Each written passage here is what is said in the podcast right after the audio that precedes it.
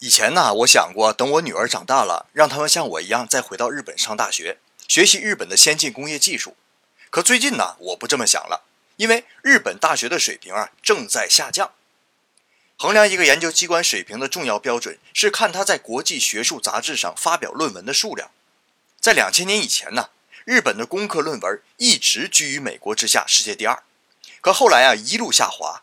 零六年的时候被中国赶上，去年发表论文的总数是两万篇，仅仅是世界第一中国的五分之一啊。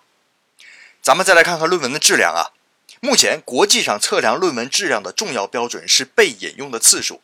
如果只看高度被引用论文的数量，日本啊只有中国的十分之一，是韩国的一半。